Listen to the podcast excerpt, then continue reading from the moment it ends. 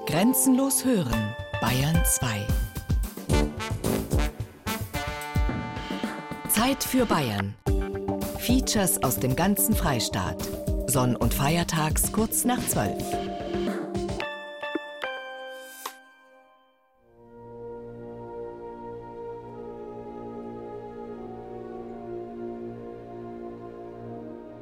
Wer von Lengries an der Isar aufwärts wandert, der hat voraus zwei gute Stunden zu marschieren, um die erste Haltstation, den Weiler Fall, zu erreichen.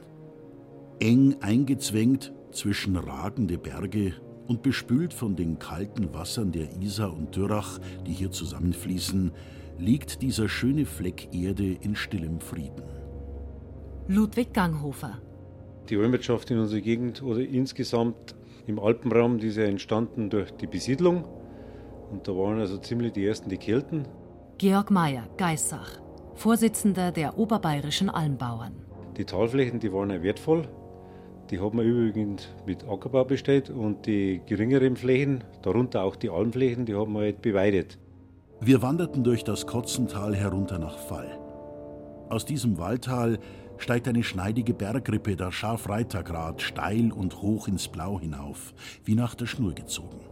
Es ist de facto keine Urlandschaft mehr, sondern durch die Bewirtschaftung ist es zur Kulturlandschaft geworden. Wie mein Hirtenbub meint, das ist ganz einfach gewesen, du hast fast müssen. Michael Rechthaler, Jahrgang 1933, Geissach. Mit elf Jahren bin ich als Hirtenbub aufgekommen zu den Bauern und mit zwölf Jahren auf dem. Das war dann auch so, wo ich noch da Eltern einmal, auch einmal gekommen beim Besuch nachher. Weißt schon, vielleicht gern mitgegangen waren, weil seine Tochter Zeit lang war halt da. Die beiden hatten die Stelle erreicht, an welcher rechts vom Strässchen der Fußweg abzweigt, der hinabführt zum Dürrachsteg und drüben hinauf zu den Almen und zur Jagdhütte über den Steg um da, die schmale Brücken halt, da um und nachher auf für den Wegeldach. Etliche Kurven und dann ist das gerade aufgegangen. Hoch oben auf dem Berge sah Benno eine breite Almfläche liegen, in deren Mitte das sonnenbeglänzte Dach einer Sennhütte blinkte. Was ist das für eine Hütte? fragte er. Ich habe halt mit müssen, auf mit dem alten Mesmer. Da bin ich halt mit auf. Und das war ein guter Sehner und er hat auf die Hirtenbuben geschaut, weißt du, gut essen und alles, wo daheim nicht der Fall war. Ich war normal ganz gern am, auf der Alm Kutzen. Das obere war bei Moritzen und das untere war bei Mesmer. Auf die Nacht sind wir meistens bei Moritzen angeguckt. Bis halt so gut dunkel war und dann haben wir gegangen ich habe angehen müssen und, und der andere, der vom Moritz, der Merck, der ist ja meistens auch mitgegangen, weil wir haben eigentlich praktisch miteinander geschlafen. Ein Hofwand, ein Viehhofwand, da oben die Viecher, da war es Haar und da haben wir geschlafen. Ein Deck oder ein Boot halt. Und da ist man den ganzen Sommer heimgegangen. Georg Merck, 1949 und 50 Hirtabur auf dem Kotzen, Geissach wo es kalt war, dann war der Viecher auch ein Hof. Dann ist es auch warm aufgegangen. Sonnenschöne Tage beim Rauschen der Bergwälder. Dazu die gemütlichen Abende zwischen den lustigen Jagdgehilfen, bei Zither und alten Liedern, bei wunderlichen Geschichten und derben Jägerspäßen. Der kurzlederne Genius Loki fasste mich fest beim blonden Schopf. Es formten sich die Anfänge zum Jäger von Fall.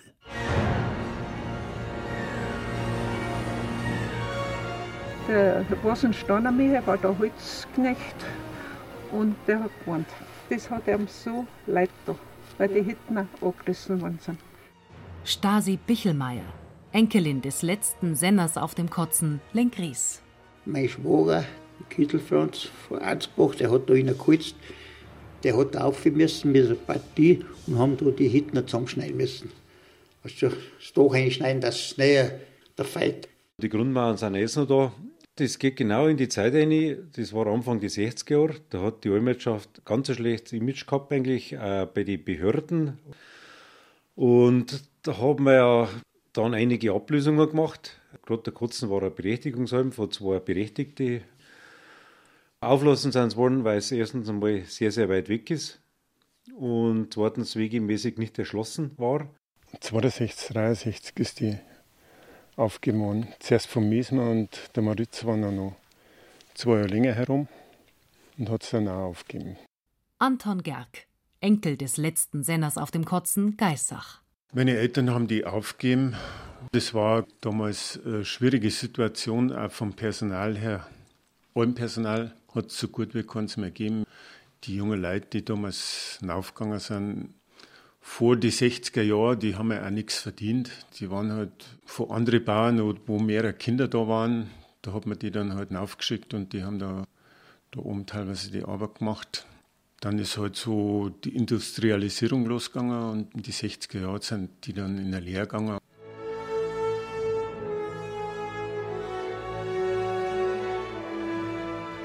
Der Mesmer, der hat nachher aufgegeben, auf jetzt Kirchholen, halt du, fünf Viertel bei fünf, je nachdem. Und noch Kirche holen, Kaiwi holen, oder gemühen, hast den Hof putzen müssen und ja, vortreiben wieder, Kirche wieder vortreiben. Und hast zum Jungviech gehen müssen, da bist du dann mal eins, zwei wieder heimgekommen, warst schon Titel gekommen. So sieben Kühe hat er jeder umgehabt und fünf oder sechs Kaiwi. Und ich weiß jetzt das auch nicht mehr so genau, 25, 30 Stück Jungvieh übernommen. Und äh, der Miesmer hat aber alleine Heu gemacht für seinen Kreister. Gell, hat er halt aber so ein Bloch voll über da gezogen vor einem Lana. Das war halt als wie, wie wenn du ein Stroh rein hast, ein Strohsack so ungefähr. Und er hat halt also Kammerl gehabt, das war nicht groß, einfach so Eck und da war ein Kreis drin, sehr groß hat man da, weißt du, die ist lange groß, ein bisschen gemacht für sowas. Ja. Dann suchte ich eine Ruhestatt für meine mürben Knochen. Zuerst probierte ich's in der Kammer, im Kreister der Sennerin. Aber in diese muffige Seegrasmatratze waren Löcher und Höhlungen eingedrückt, in denen sich meine etwas herberen Formen nicht behaglich fühlten. Die Gwen ist ein Niederlegerraum, ganz oben, wo der Leger ausgeht ist die Gwen rausgekommen. Eine gute Gwen, die ist alle gelaufen, wenn es ein Ducker gewesen ist einmal. Das ist ein Rinnen, ist das runtergeladen worden. Also früher haben wir ihn schon gewaschen, an Grandenten. Aber das ist ein saukaltes Wasser gewesen, du bist auch schon aufgewacht. Ja, mein, wir sind bei den Buben waren, oder? Hat sie zu viel Hackel gehabt. Wir sind dort zur Hütten hingekommen, hätten wir eigentlich gar nicht hingehen dürfen, weil da haben sie uns gebunden noch wegen der Grenze. Da sind noch Grenzen haben gewesen, 49. Gern haben sie sich gesehen. Wir sind dann wieder angehauen und sind dann auf, auf Moosnummi und äh, morgen niederlegen. Und da geht er wieder Steig auf und äh, Kutzen niederlegen. Hinauf und hinunter. Jeder Faden klebte mir nass am Leib. Und die Sonne brannte auf die Steine her, dass alles waberte in der Luft. In dem niederen Latschengestrüpp keine Flocke von Schatten. In die Höhe konnte ich nimmer schauen, so blendete der gleißende Sonnenglanz, der über die weißen Kalksteinwände ausgeschüttet lag. Ich musste immer mit gesenktem Kopf und halb geschlossenen Augen gehen. Ich spähte mit meinen brennenden Augen in die Tiefe. Steingeröll, über dem die Hitze flimmerte und wogte. Dann Wälder und Wälder. Und in der Ferne ein graublauer Dunst. Der Kotzen ist ja wirklich ein, ein Riesenberg, wo bloß die eine kleine Oase am, an Gradl am, ja, nicht bewaldet ist. Der Niederläger wächst jetzt auch schon dazu, weil einfach die Wildbestände zurückgehen und das Wild hat er praktisch Niederläger offen gehalten. Muss man so sagen, sonst wäre der schon zugewachsen. Was man immer wollte, ist, dass man diese Waldweiderechte ablöst, jetzt nicht stilllegt, sondern eher ablöst, dass man Regelungen findet, wie man also den Weidedruck im Wald verringern kann, indem man zum Beispiel Lichtweideflächen vergrößert oder indem man den Leuten Wiesen im Talgrund anbietet, damit sie nicht mehr im Wald oben weiden müssen. Rudolf Plochmann, Forstbetriebsleiter Bayerische Staatsforsten Bad Tölz. Mag durchaus sein, dass die Bewirtschaftung aufgegeben worden ist, weil die attraktive Alternativmöglichkeiten angeboten bekommen haben und weil es auch letztlich sehr mühselig wurde mit der Zeit. Der Kotzen hat ja zwei Leger, der Niederleger und der Hochleger. Beim Hochleger war die Chance da, dass man im Zuge von der Trennung Wald und Weide am Lerchkogel, da man den Hochleger in den Weidebereich vom Lerchkogel integriert. Aber der Niederleger ist halt da auch noch ein bisschen abseits und jetzt war tatsächlich die Bereitschaft da von den Staatsforsten, auch einen Teil vom Niederleger äh, in die Beweidung wieder zu nehmen. Und es war sogar einer da, der was sich bereit erklärt hat, das zu beweiden. Mir tut das ein bisschen weh, wenn ich das so sehe, wenn die zuwächst. Weil ich als kleiner Bub noch Kind habe, wie schön das war da herum und jetzt ist eigentlich mehr oder weniger alles verkommen. So wie es jetzt ausschaut, sind da die verschiedenen Interessen noch ein bisschen weiter auseinander. Auf alle Fälle, ich würde es gut finden, wenn auch am Niederleger wieder eine Beweidung stattfindet. Am Abend, als schon die blaue Dämmerung um die Berge träumte, kamen wir auf dem Heimweg an einer Hüterhütte vorüber, durch deren lückiges Balkenwerk ein roter Schein herausgloste. Sturmlaterne haben wir halt gehabt mit ihrer Sturmlaterne.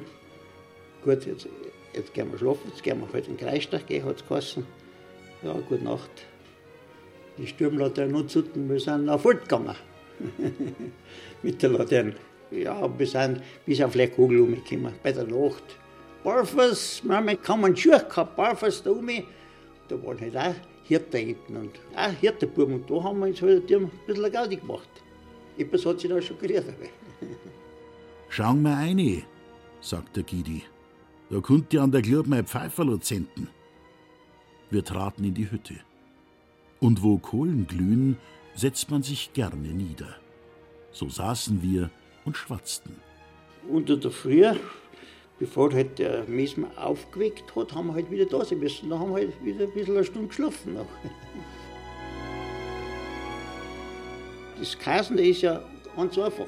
Topfen aufzuholen und Salz und Pfeffer und Kimi, da ist nichts dabei gewesen. Aber das Tupfen herstellen, weißt du, dass der richtig passt hat. Der hat eben noch einen Wieder geschaut. Der hat ausgeschaut, Gott, Heinbert jetzt schlecht wieder. Dann hat er noch den Kaskessel, noch eine Scheide, noch, du hat er gesagt, mal eine Scheide noch da, dass er ein bisschen wärmer geworden ist, ein bisschen trockener. Ein Abend nach lauem Regen bescherte mir ein bläulich glimmendes Wunder im Wald. Als ich in der Dämmerung heimkehrte, begannen Tausende und Tausende von Glühwürmchen zu schwärmen. Der hat also ein paar Meter gemacht mit vierten Zweig, den hat er angegogelt aus da hinten und der hat sich eben bewegt, je nach Witterung. Aufgegangen, runtergegangen bin ich. Der oh, oh, oh, hat er gesagt, und der ist nach den gegangen, nach dem Parameter. Der Moosgrund schien von unzählbaren Funken zu brennen. Alle Stämme und Zweige waren behangen mit diesem mystischen Licht. In Kurven und Schlingen schwirrten die feinen Lichterchen durch die dunkelnde Luft. Ich wusste, dieses eine rätselhafte Glühen ist Sehnsucht und Lockung der Liebe. Seltsame Bilder des Lebens und der Freude wogten in mir, und ein unbeschreiblicher Rausch der Sinne durchrieselte mich. Jeder Atemzug war mir eine Süßigkeit. Das hat er mal schon gelernt. Habe ich aber gekriegt von ihm. Wenn er kaum was gehabt hat. Er hat Tabakpflanzen umgebaut. Um. So einen Garten gehabt, die sind ganz gut gewachsen. Bratwegerich und sowas gesammelt, trickert. Und da hat jeder seine Methoden gehabt. da hat es der Subarzt und da hat den Sup gemacht und da ist es besser gewesen. ja. Michael Rechthaler, von 1946 bis 1950 Hirtabur auf der Kotzenalm bei Lenkries. Ich habe es noch kennengelernt, aber selber praktisch nicht mehr mitgearbeitet, sondern halt als Kinder da oben ein paar Tage verbracht und daher kenne ich das und liegt mir halt am Herzen die Arme ein bisschen. Anton Gerg, Enkel des letzten Senners auf dem Kotzen Geissach. Heute geht man sehr konstruktiv miteinander um, man hilft sich gegenseitig, man tauscht sich aus, äh, man unterstützt sich auch bei bestimmten Vorhaben. Rudolf Plochmann, Forstbetriebsleiter Bayerische Staatsforsten Bad Tölz. Ohne staatliche Förderung war die Almwirtschaft nicht aufrechtzuerhalten. Weil rein aus betriebswirtschaftlichen Gesichtspunkten hat man es einfach aufhören. Aber man sollte auch positiv sehen, Also allem Personal ist mittlerweile kein Problem mehr. Es sind die jungen Leute bereit, das gern und man kriegt auch wieder gute Leute. Georg Meyer, Geissach, Vorsitzender der Oberbayerischen Almbauern. Das hat mir für meinen Rest von meinem Leben, was ich noch habe, was abgeben, das wieder so herzurichten, wie es früher mal war, soweit das noch möglich ist.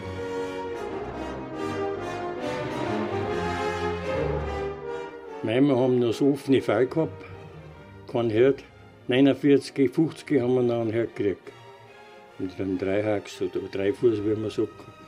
Da ist gekocht worden. In der Früh hat es halt auch Brennsuppen gegeben. Brennsuppen, ja, Brennsuppen, überwiegend Brennsuppen. Und Mittag hat er halt gekocht. Wenn du halt heimgekommen bist vom Viech, dann ist halt ein Käse gekommen, ein Stotzenkäse. Ja, Butter gut auf. Ja, es hat an dem Stadt ein Brot gemessen. Weil Brot ist halt ein bisschen rar gewesen. Gell. Das Brot aber ist halt den schnellen Gästen ausgegangen. Da hat sich nach dem Käse, Stotzenkäse und eine Butter drauf gescheit. Das hat auch gelangt. Fleisch hat es eigentlich also ganz selten gegeben.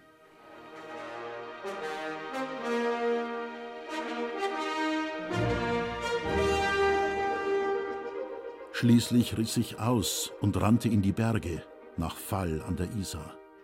Und hier kam ich gleich wieder zu einer prachtvollen Sache, die mich völlig tröstete. Ich schoss meinen ersten Hirsch, einen Zwölfender. Wie das zuging, habe ich in der Geschichte vom Egidius Trumpf erzählt. Das Karwendel jetzt war ja zum Großteil sogenanntes Hofjagdgebiet.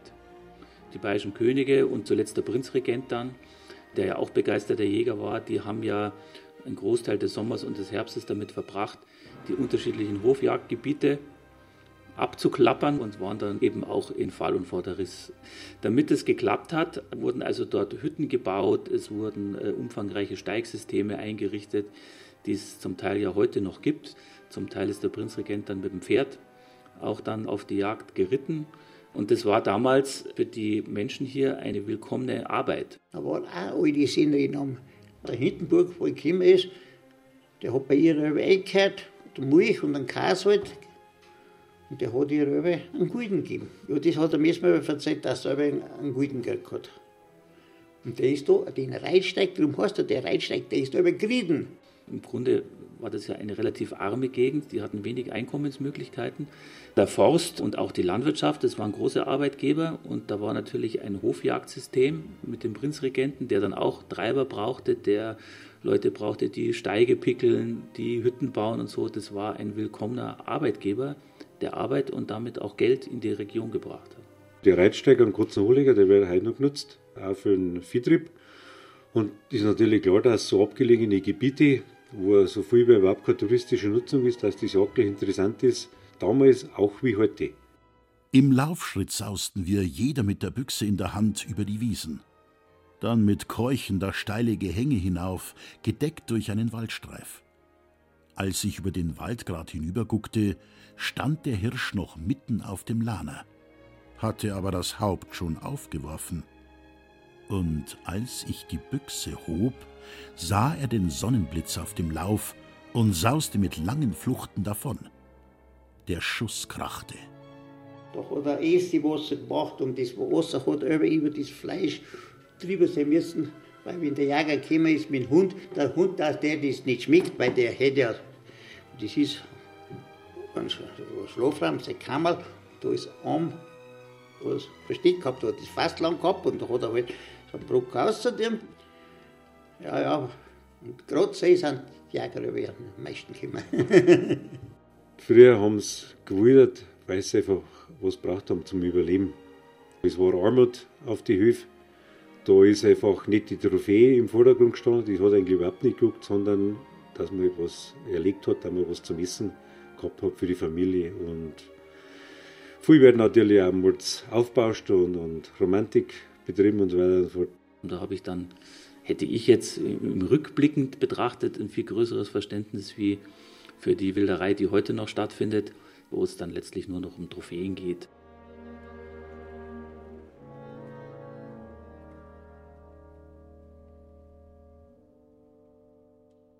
Wir haben eine Begehung gehabt, ja. Die ist ja an und für sich sehr positiv ausgefallen, auch vom Landwirtschaftsamt und auch von dem Bezirksalmbau, der dabei war. Also die werden mich da unterstützen. Beim Kotzenniederleger ist es ein bisschen komplizierter, weil der Kotzenniederleger, der hat ja keine Erschließung. Ja, da geht der schmaler Steig geht dahin. Wir müssen es erst einmal über die Dürrachklamm drüber, da geht eine kleine Brücke drüber. Da können Sie aber nicht mit dem Auto fahren, da können Sie nur zu Fuß drüber gehen. Und dann geht der Steig auf den Kotzen rauf, der auch äh, hinauf natürlich immer schmäler und schlechter wird. Die Almer, die jetzt nicht befahrbar sind mit dem Auto. Da gibt es Möglichkeiten, dass man die im Frühjahr oder im Frühsommer mit Hubschrauber, sagen wir mal, das Nötigste aufbringt und dann essen und das muss man halt dann auftragen. Oben gibt es auch kein Gebäude, es ist mitten im Naturschutzgebiet. Das heißt, die Hürden, dort Gebäude zu errichten oder Wege zu bauen, die sind naturgemäß und auch zu Recht sehr, sehr hoch. Und von daher stellt sich tatsächlich die Frage, ob der Kotzen jetzt wirklich ein gutes Beispiel ist, sowas anzugehen. Es wäre einfach ein Gespräch erforderlich, wo man sich an einen runden Tisch setzt und dementsprechend austauscht. Sind wir zuerst am Fall gegangen, weil da haben wir ja einkaufen, Brot und was man halt braucht hat. Und da war der alte Mesmer dabei. Und der hat das Bier auch gerne und nachher gegen Kalbfarm rein, in die Wirtschaft, gell, dann hat er da ein paar Mal das Bier getrunken und dann sind wir wieder gegangen. Und dann ist schon dem spart worden, bis er gekommen ist, weißt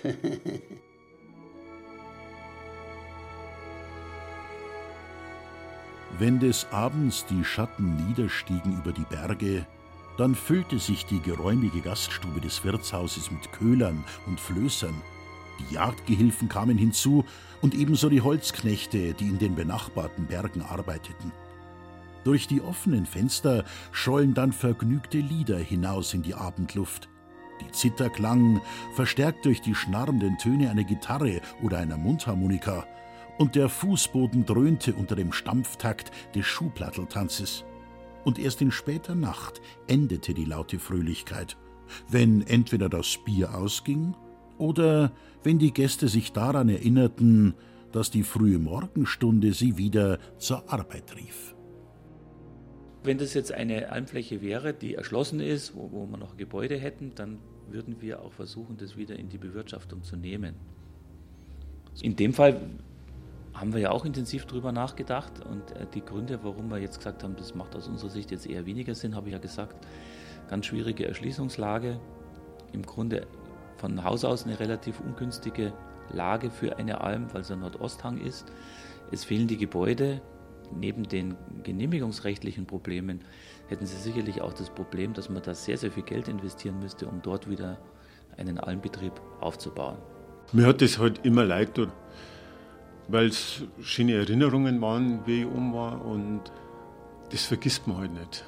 Und im Nachhinein bin ich dann die nächsten Jahre immer aufgegangen und habe mir das aber mal wieder angeschaut und ja, es Stückel Heimat. Ob das nicht ein Beispiel dafür ist, dass man es einfach mal gut sein lässt und es äh, ein Stück wieder der Natur überlässt und sieht, was dann passiert. Das ist ja auch ganz interessant und in einem Naturschutzgebiet eine Fragestellung, die vielleicht sogar an so einem Beispiel mal im Vordergrund stehen sollte. Das wird wieder das werden, was es einmal war. Ja, ein Hochlagenwald. Unter ihnen floss das Wasser der Dürrach, bald niederrauschend über kleine Fälle, bald tiefe, stille Kessel bildend, bald wieder hinplätschernd über leicht geneigte Kiesgründe. Im Schatten der Felswände lag das Wasser mit smaragdgrüner Farbe. An einer Stelle nur, wo bei einer Wendung der Schlucht das Sonnenlicht hell hereinbrach, war das Wasser durchsichtig wie Glas. Und da sah man auf dem Grund die Forellen spielen, die manchmal nach einer Mücke heraussprangen über den glatten Spiegel.